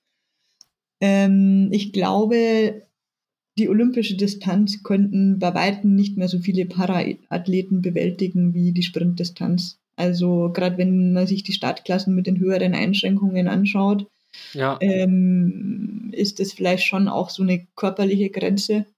Also ich würde vermuten, dass weniger Paraathleten bei einer olympischen Distanz am Start stehen würden, also gerade was das 10 Kilometer Laufen anbelangt. Ähm, bin mir aber ehrlicherweise nicht sicher. Also ich kann dir da leider keine zufriedenstellende Antwort ähm, geben. Ich persönlich fände es cool, wenn die olympische Distanz oder sogar eine längere Distanz noch paralympisch wäre, weil da sehe ich persönlich auch meine Stärken. Ähm, genau, aber es ist die Sprint und die hat auch ihre Herausforderungen, die ich auch gerade super gerne annehme, einfach mal so richtig auf Tempo zu kommen. Das macht auch richtig Spaß, ähm, sich in die Richtung noch weiterzuentwickeln. Ja, da muss man jetzt einfach mit leben und ich finde, die Sprintdistanz hat auch ihre Reize das Coolste daran finde ich eigentlich, dass sie so schnell vorbei ist. Absolut. ja. Naja, dann sprechen wir auch noch über Paris selbst. Also angenommen, ihr qualifiziert euch da und ich habe da irgendwie ein sehr, sehr gutes Gefühl. Was ist denn da dann die Zielstellung und was wäre so der absolute Traum? Ja, klar. Also das Ziel erstmal richtig ist die Qualifikation. Das sieht sehr gut aus. Und wenn die durch ist, dann ist das Ziel ein, ein sehr schönes Ziel und auch erreichbares Ziel, das Podium. Und super wow wäre natürlich, wenn wir den ersten Platz machen würden. Aber das ist schon ein Ziel, da müssen wir hart dran arbeiten. Das fällt uns sicherlich nicht zu. Ähm, ich würde aber, also meine persönliche Meinung ist, ich würde es nicht ausschließen, ne? dass das klappen könnte. Ich würde es auch nicht ausschließen. Maria, hast du auch den Glauben an euch? Definitiv. Also ich kann mich dem anschließen, so 100 Prozent, wie Anja, du das gesagt hast. Ähm, Quali wäre natürlich schon mal Step Nummer eins. Das wäre schon mal ganz wichtig. Und dann würde ich auch sagen, das Podium ist auf jeden Fall greifbar. Was ich vielleicht auch noch dazu so erwähnen muss an die Leute, die vielleicht noch nicht so viel Bezug mit dem Paratriathlon haben, weil man vielleicht immer so vermuten könnte, man muss nur mitmachen und dann funktioniert das alles schon so. Ähm, so einen guten Vergleich finde ich immer, wir sind letztes Jahr in Alhandra die fünf Kilometer in knapp über 19 Minuten gelaufen und das war so, dass wir auf den letzten eineinhalb Kilometern wirklich gesagt haben, okay, wir können das sicher heimlaufen und das muss man auch erstmal zu zweit so hinbekommen. Und ähm, die anderen Mädels sind auch alle stark, also die können das auch. Deswegen schließe ich mich dem Ganzen an. Also Podium wäre natürlich, ja, wäre super. Aber es ist nicht unrealistisch, dass wir es auch ganz hoch schaffen können. Aber dafür müssen wir auf jeden Fall einen guten Sahnetag erwischen und da muss schon auf jeden Fall ähm, viel perfekt laufen. Absolut. Und ich muss jetzt hier an der Stelle gestehen, ich habe die 19 Minuten einzeln schon gebrochen, aber im Triathlon-Sprint habe ich es noch nicht geschafft. Also das zeigt halt auch, das ist ein richtig gutes Niveau und ihr seid ja auch in Anführungsstrichen nur Frauen. Also da ist ja schon immer ein gewisser Unterschied zwischen Mann und Frau.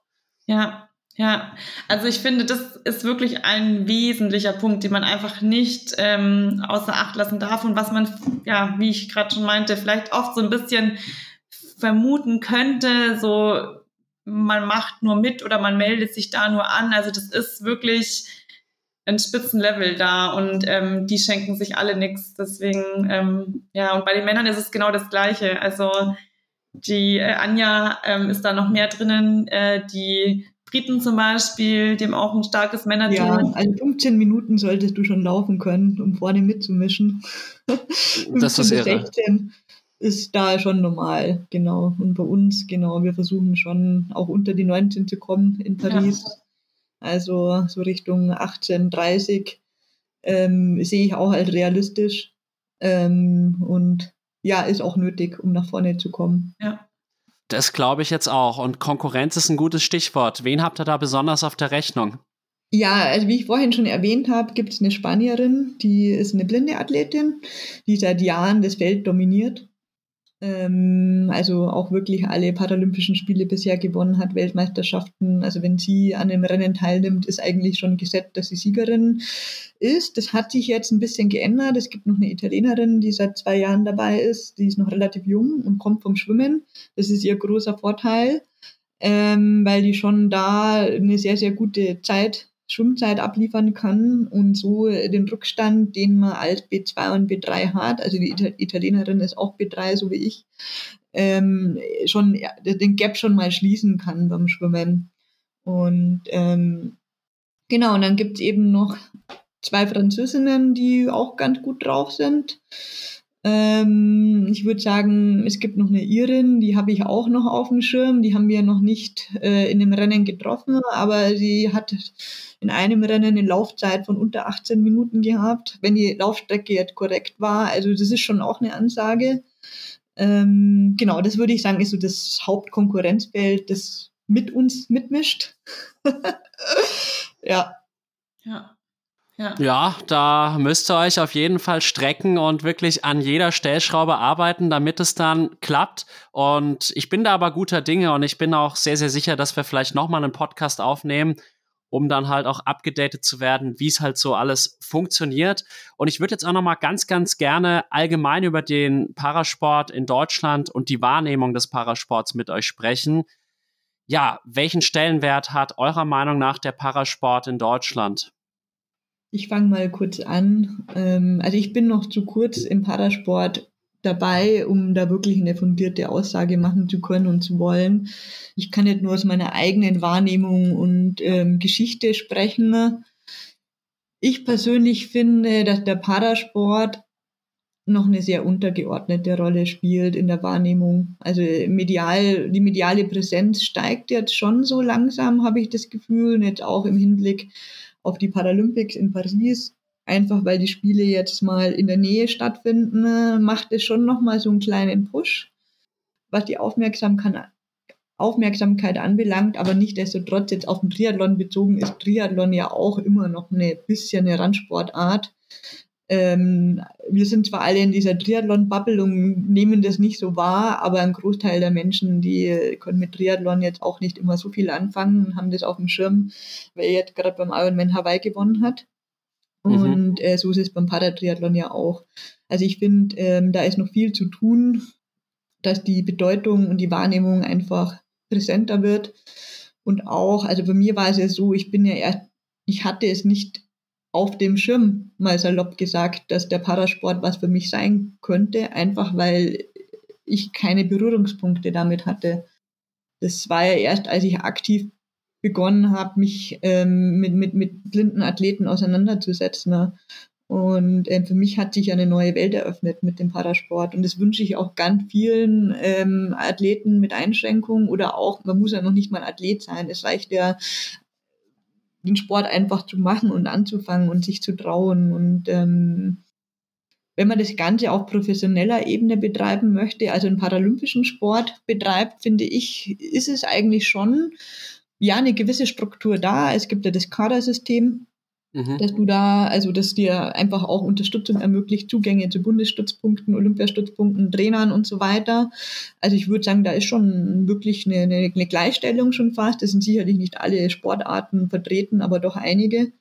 Ähm, aber sobald du dich im, im Amateurlevel-Bereich bewegst, glaube ich, ähm, kann man noch viel rausholen und ähm, ja, auch was finanzielle Unterstützung anbelangt und einfach auch die, die mediale Präsenz, da finde ich, könnte man schon noch ein bisschen was dafür tun. Ja, Maria. Ja, also ich schließe mich dem Ganzen an. Ähm, ich würde auch sagen, traurigerweise hatte ich nie den Bezug zum Parasport, weil ähm, es gab einfach keine Berührungspunkte. So der erste Berührungspunkt war die Anja und ähm, gut, das war natürlich jetzt ein Einstieg mit ähm, Geschwindigkeit, ähm, dass wir da ähm, halt dieses ganze Setting jetzt eigentlich mitnehmen können mit Kaderstrukturen und ähm, ich hatte, ich komme ja gar nicht aus dem Kadersystem, deswegen ich hatte da nie den Bezug dazu und bin jetzt mehr denn jeder drinnen. Ich habe es jetzt auch nicht in der ganzen Historie verfolgen können, wie so die Entwicklung ist, aber ich glaube, grundsätzlich ist der Weg ein positiver, da tut sich was. Ähm, sicherlich stehen wir da irgendwie immer noch so ein bisschen im Schatten, aber ich fand so ein paar Events, zum Beispiel jetzt bei der WM, das war ja zugleich auch ein Elite-Rennen und wir waren dann auch mit den Elite-Leuten essen. Ich fand es trotzdem irgendwie schön, dass wir da schon auch irgendwie integriert waren und ich glaube, da ähm, tut sich schon noch einiges. Jetzt gerade so den kleinen Kosmos Triathlon, den ich jetzt so ein bisschen bewerten kann. Ähm, und ich würde einfach sagen, so jedem, der irgendwie selber so ein bisschen Sport macht, ähm, der dann irgendwie den Bezug zum Paratriathlon auch mal schafft oder sich da irgendwie mit beschäftigt, der wird eigentlich aus der Bewunderung gar nicht rauskommen, weil das sind einfach Athleten Next Level für mich. Ähm, und das ähm, ja, muss man einfach mal miterlebt haben, weil klar, ähm, ich kann jeden Tag mehr oder weniger einfach zum Schwimmradfahren laufen. Aber wenn man dann noch irgendwie eine Erkrankung hat und eine Einschränkung und sich darüber hinaus motivieren kann, das ist einfach bewundernswert. Und ich glaube aber auch, es gibt ähm, den Parasportlern auch definitiv nochmal viel zurück und man hat irgendwie, also ich sehe mich da ja selber auch, für mich ist der Sport trotzdem auch so eine Leidenschaft und es gibt mir persönlich ja auch viel zurück und ich könnte mir einfach vorstellen, dass man sich da nochmal mehr auch aufgehoben fühlt. Und so wie ich es jetzt erlebt habe bei den Rennen, das ist trotzdem auch wieder so eine Triathlon-Bubble für sich. Also da sind auch immer die gleichen und man kennt sich dann schon und ähm, wir haben auch irgendwie mit den anderen Duos irgendwie so eine kleine Verbindung, dass man halt sagt, okay, keine Ahnung, viel Glück fürs Rennen und so. Also das ist trotzdem auch wieder so eine kleine Welt und ich glaube, da gibt einem der Sport einfach auch irgendwie so eine Identität, eine Motivation, ein Ziel und das gibt einem, glaube ich, persönlich einfach richtig viel. Deswegen wünsche ich mir auch, so wie die Anja gesagt hat, dass es ganz viele noch ähm, so mitnehmen können und auch selber halt, ja, ausprobieren können und ja, vielleicht, ja, können wir irgendwie so in der Paratriathlon-Welt in Deutschland ein bisschen so auch für Aufmerksamkeit sorgen und andere motivieren, ähm, dass eine Einschränkung jetzt nicht bedeutet, dass man gar keinen Sport treiben kann. Absolut. Und ich glaube, wir haben es ja vorhin gehört, 15 Minuten auf fünf Kilometern bei den Männern. Als blinder Athlet zum Beispiel, also da bin ich sowas von weit weg, also werde ich in meinem Leben nie erreichen. Und ich sehe ein bisschen kritisch, dass halt die öffentlich-rechtlichen, alle vier Jahre bekomme ich was vom paralympischen Sport mit, weil halt dann die Paralympischen Spiele sind. Aber in der Zeit dazwischen bekommt man halt wenig bis gar nicht mit. Das sind dann auch, denke ich, die Medien gefragt. Jetzt machen wir ein bisschen Eigenlob, so wie hier Klartext Triathlon, ja, die dann auch mal den Parasport zum Thema machen. Und ich muss aber auch teilweise sagen, ich habe da letztes Jahr eine ganz üble Diskussion mit einem Schüler gehabt, der wirklich sowohl in Bezug auf Frauen- und Männerbild als auch auf das Bild von Beeinträchtigten äh, wirklich ganz schlimme Ansichten vertreten hat. Der meinte halt zum Beispiel, ja, das interessiert doch keine Sau, wenn jetzt äh, da ein beeinträchtigter Athlet irgendeine Leistung hinterbringt. Da habe ich halt dann auch wirklich immer deutlich eingenordet, weil ich dachte, das geht gar nicht, weil wie du halt richtig sagst, die Leistungen, die von den Paraathleten erbracht werden, sind meiner Meinung nach sogar noch höher einzuordnen als die der olympischen Athleten, weil halt da einfach noch eine viel größere Herausforderung zu bewältigen ist. Und ich glaube, ja, um da jetzt vielleicht das gesellschaftliche Fass nicht zu weit aufzumachen, aber ich habe wirklich so das Gefühl, dass da jetzt auch so ein paar gesellschaftliche Aspekte in Deutschland in die falsche Richtung gehen, um es jetzt mal gelinde auszudrücken. Ja, ja. Ja, man kann dahingehend wirklich nur sagen, vielleicht ähm, tut sich da viel, vielleicht ähm, tun sich ein paar Türen auf und ähm, ja, also sicherlich die Nähe der Spiele jetzt Paris zu Deutschland, das hat jetzt vielleicht ähm, gutes Jahr ist halt einfach besonders. Alle wissen, 24 sind die Spiele in Paris. Das schafft die Präsenz, aber vielleicht kriegt man es ja hin, dass man darüber hinaus auch irgendwie so, ja, mehr Präsenz schafft. Einfach für den Parasport an sich. Ja, es wäre auf jeden Fall zu wünschen, weil es sind ja auch immer sehr beeindruckende Geschichten und das wäre jetzt so der letzte Themenpunkt, der geht jetzt auch mehr an die Anja tatsächlich.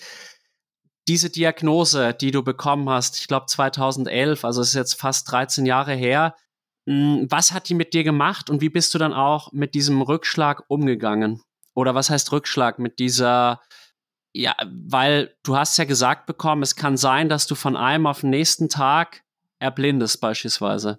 Also Rückschlag trifft schon ganz gut, finde ich. Also würde ich jetzt gar nicht ähm, kein anderes Wort dafür verwenden. Genau, ich hatte die Diagnose ungefähr im Alter von 24, 25. Und ähm, das war ein Zufallsbefund. Ich bin eigentlich wegen einer Bindehautentzündung zum Augenarzt. Und der hat dann genau sich meinen Augenhintergrund angesehen und schon ein paar Andeutungen gemacht, ob eine Augenerkrankung in der Familie vorliegt, ob es sein kann, dass ich ab und zu links und rechts bestimmte Dinge nicht wahrnehme, zum Beispiel gegen den Tisch laufe und so weiter.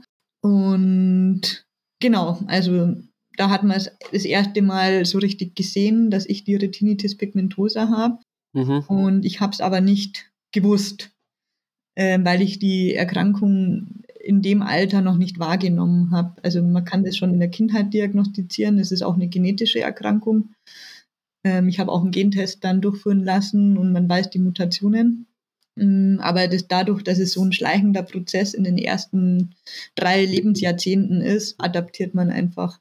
Und nichtsdestotrotz, als der Augenarzt das gesagt hat, ist mir das schon irgendwie ein bisschen bewusst geworden und habe dann andere Leute auch gefragt, ja, wie ist das bei euch? Seht ihr das eigentlich noch? Und dann hat bei mir dann geklingelt, als sie gemeint haben, ja, sie sehen das noch, weil ich habe das schon lange nicht mehr gesehen, ähm, vom Blickwinkel auch. Genau. Und die eigentliche Diagnostik war dann in München am Augenklinikum. Und bei mir ist es so, dass ich nicht nur die Augenerkrankung habe, sondern ich habe eine kombinierte Seh-Höreinschränkung. Mhm. Ähm, also insgesamt nennt sich die Kombination Ascher-Syndrom.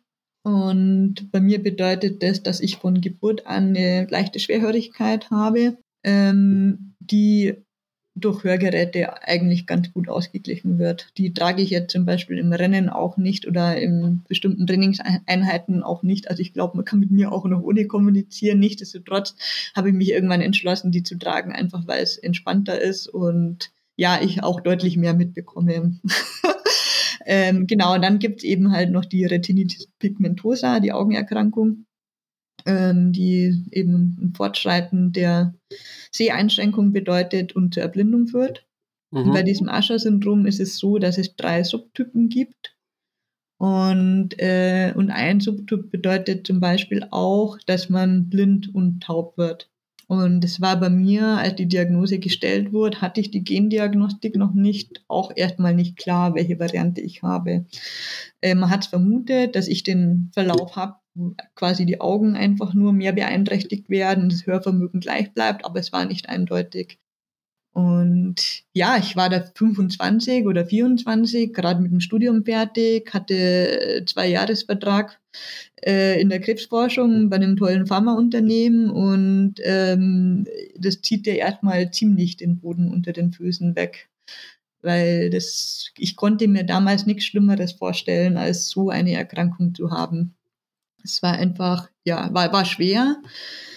Gut, irgendwann war klar, ich habe zumindest nicht den Verlauf, dass ich auch nicht mehr hören werde, ähm, sondern nur in Anführungsstriche erblinden werde. Und ähm, es gab auch keine Erfahrungswerte.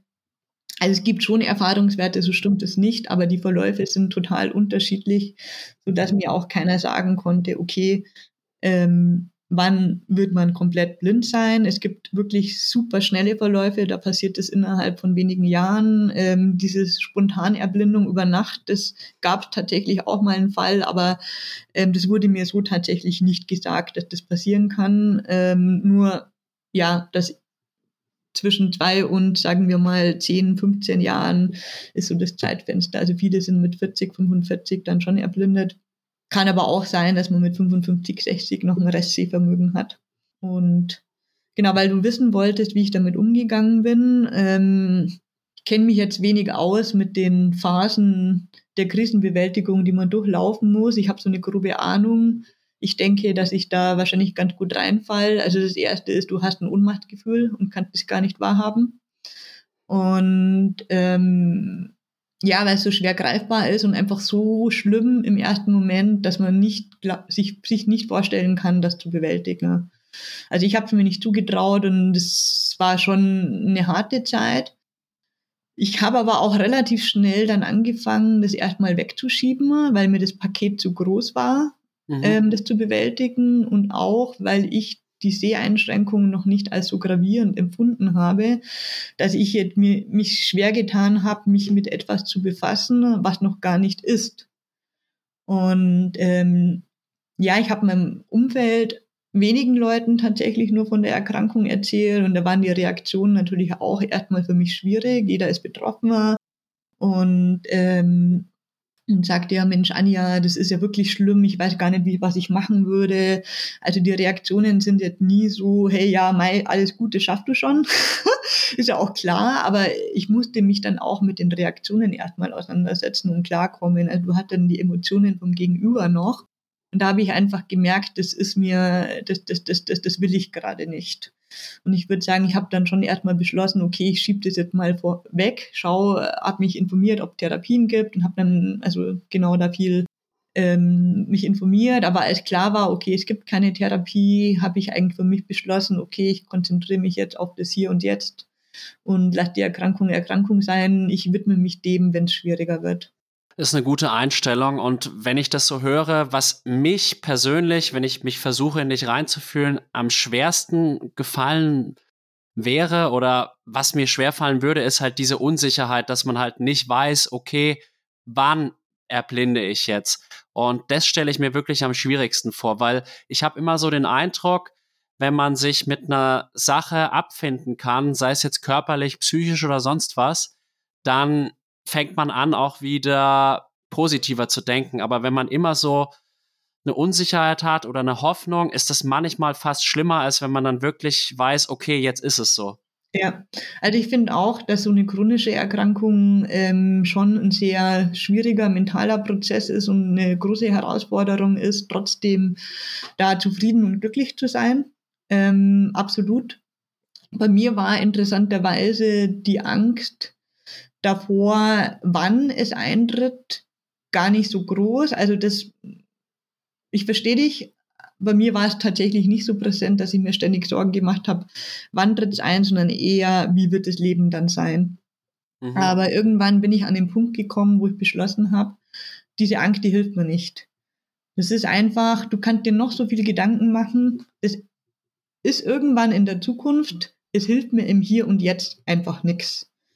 Und ähm, das hat bei mir so ein bisschen mal so Klick gemacht und funktioniert natürlich nicht immer, aber trotzdem finde ich schon, dass so eine schwere Erkrankung oder muss jetzt nicht, also bleibt jedem selber überlassen, aber so eine Diagnose schon auch dazu führt, dass man bewusster lebt und versucht, mehr im Hier und Jetzt zu bleiben und diese Ängste und diese in Zukunft gerichtete Gedanken einfach sein lässt weil du weißt es nicht. Du weißt auch nicht, ob du in einem Jahr noch lebst. Du kannst ja vom Auto überfahren werden oder was weiß ich. Du weißt nie, was eintreffen wird. Und es ist einfach nur eine Angst, die dich aufhält und dich, dich von allem abhält. Und ich finde, wenn man das schafft, erstens die Erkrankung zu akzeptieren und anzunehmen, sagen, hey, so ist es. Ähm, ich versuche das Beste draus zu machen. Sie ist Teil von einem, aber ich versuche auch nicht, sie zum, zu meinem Lebensinhalt zu machen. Und ich versuche auch nicht, ja, mir zu überlegen, Mensch, was ist jetzt in einem Jahr, was ist jetzt in zwei Jahren, sondern ich überlege mir jetzt gerade, okay, schaffe ich jetzt meinen Lauf noch nach dem Podcast oder nicht? Nee, Quatsch, aber ich versuche wirklich im Hier und Jetzt bleiben, den Tag so zu genießen, zu kommen, in kommen und gehen zu lassen. Und die Zukunft, die nutze ich eigentlich fast nur noch, um mir schöne Ziele zu stecken, wie zum Beispiel Paris, und darauf hinzuarbeiten, das als Motivation zu sehen. Und ähm, aber was mir schon auch viel hilft, ist wirklich der Sport. Da gibt man natürlich extrem viel zurück und auch der Austausch mit anderen Paraathleten.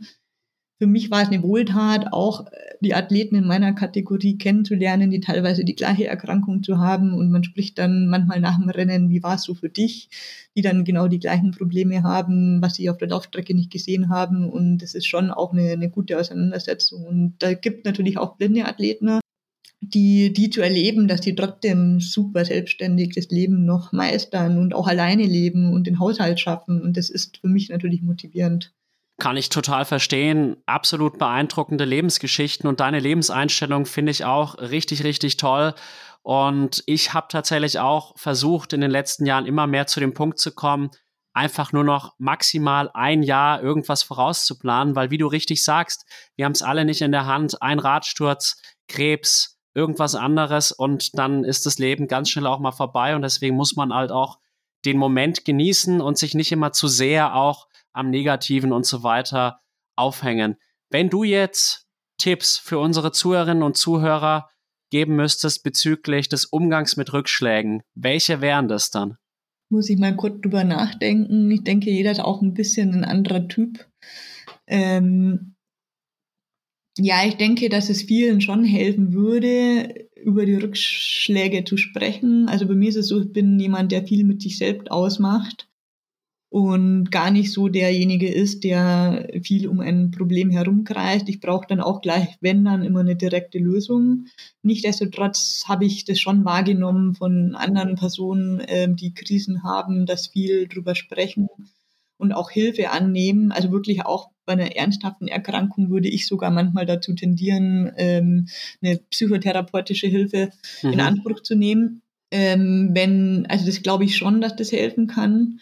Ähm, was mich jetzt anbelangt, also man muss durch die Krise durch. Das ist einfach so. Es gibt jetzt kein Mittel, ähm, dass ich, wo ich sagen kann, okay, ich habe diese Ängste nicht, ich habe diese Sorgen nicht, mir geht man nicht schlecht, das muss man aber einfach zulassen. Es ist dann okay in der Phase, wenn es einem nicht gut geht.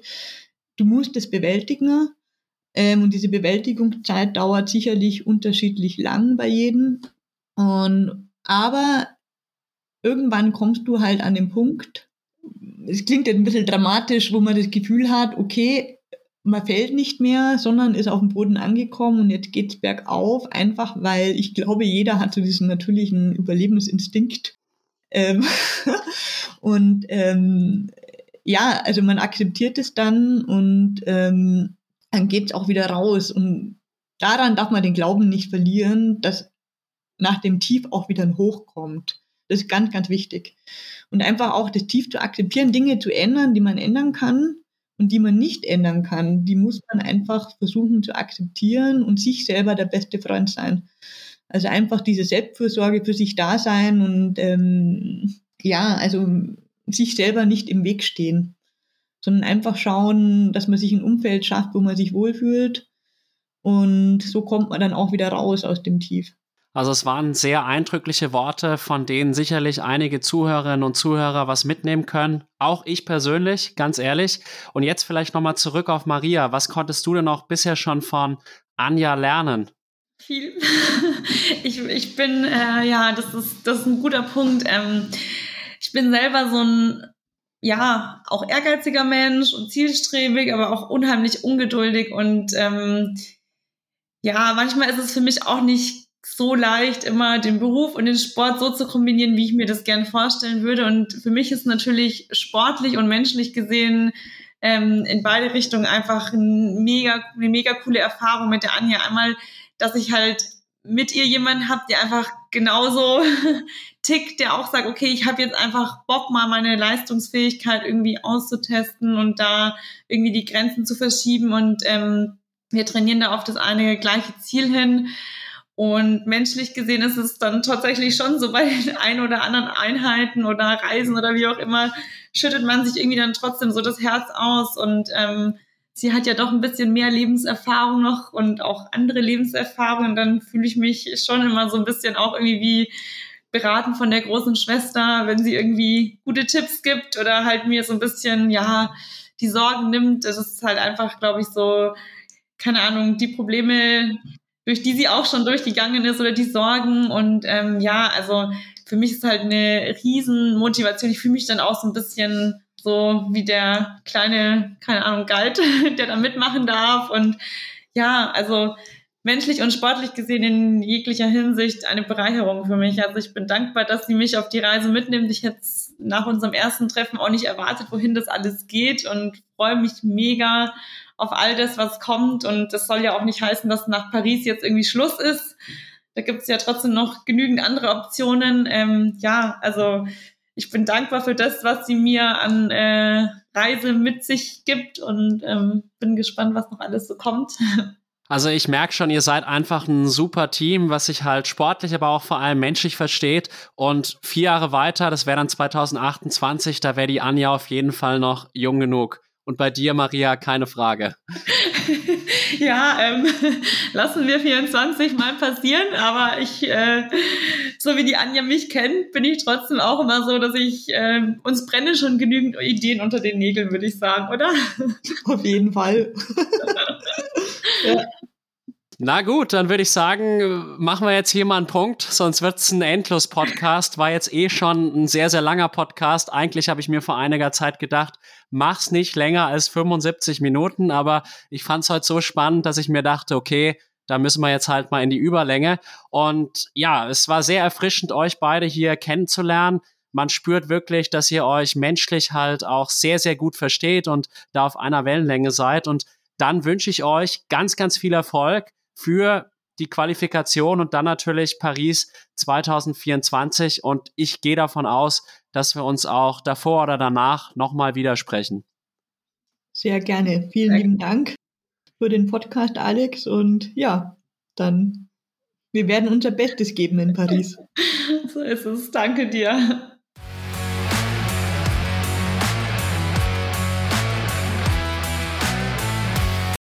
Ich hoffe, dass euch die heutige Folge mit Anja Renner und Maria Paulik genauso viel Freude bereitet hat wie mir. Ich fand es wirklich total spannend, Einblicke in den Paratriathlon zu bekommen. Wenn euch unsere Arbeit und der Podcast hier gut gefallen, freuen wir uns über positive Bewertungen auf den gängigen Podcast-Plattformen, Spenden über PayPal an die E-Mail-Adresse iaswim.web.de oder Weiterempfehlungen an eure Freundinnen und Freunde. Vielen Dank dafür und weiterhin viel Spaß beim Zuhören. Und jetzt geht's nochmal ab in eine kleine Werbung. Ich hab's euch ja schon am Anfang der Folge gesagt. Zögert nicht mehr lange und meldet euch am besten für beide Mitteldistanzrennen von Omnibiotik an. Einmal dem Apfelland-Triathlon und einmal dem Graz-Triathlon. Ihr werdet es nicht bereuen. Es sind wirklich zwei unvergessliche Events. Und damit ihr perfekt vorbereitet seid, deckt euch mit den Produkten von Omni Power ein. Sie sind wirklich hochverträglich und damit könnt ihr definitiv nichts falsch machen. Und in dem Sinne wünsche ich euch weiterhin viel Spaß beim Zuhören und bis ganz bald, euer Alex. Ende der Werbung.